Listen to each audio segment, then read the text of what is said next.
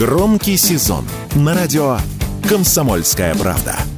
Весь мир услышит Россию. Весь мир услышит радио «Комсомольская правда».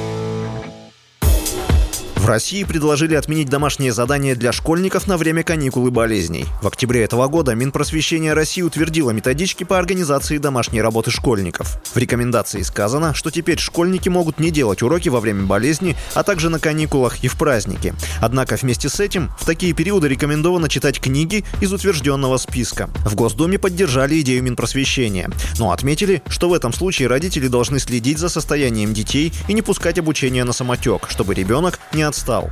Некоторые эксперты также поддержали новые рекомендации, однако отметили, что выполнение домашнего задания никак не влияет на успеваемость в школе, поэтому в будущем его и вовсе стоит минимизировать. Такое мнение радио «Комсомольская правда» высказала детский психолог, научный руководитель Центра исследования современного детства Института образования ВШЭ Катерина Поливанова по России нет связи между объемом домашних заданий и успешностью школьников. То есть домашние задания не подтверждают своей эффективности в повышении образовательных результатов. Поэтому похоже, что домашние задания – это такая архаика. Домашнее задание предполагает тренировку. То есть ему рассказали про формулы сокращенного умножения, а дома он потренировался их использовать. Он дома не осваивает новый материал. Он дома ничего не изучает, не должен, во всяком случае, изучать часть. Вот то, что надо просто тренировать какой-то навык, это можно делать дома. То есть, короче говоря, я за минимизацию домашних заданий.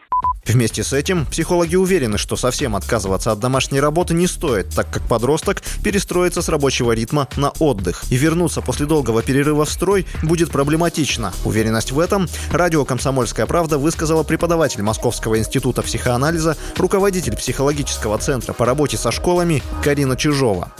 У нас в психике такая идет вот смена. Мы адаптируемся к каким-то новым явлениям. Мы привыкли делать постоянно домашнюю работу или что-то нас сильно там где-то загружают. Мы к этому адаптируемся. Потом раз меняем, мы адаптируемся к отдыху. И потом опять наступает элемент включения. И это очень сложно, это как дополнительный стресс для организма. Идея отказаться от домашних заданий в российских школах возникла еще 60 лет назад. Однако тогда она была воспринята негативно. В наше время многие европейские страны уже отказались от домашней работы для младших классов, а старшеклассники тратят на учебу дома всего полчаса-час в день. Василий Воронин, Радио «Комсомольская правда».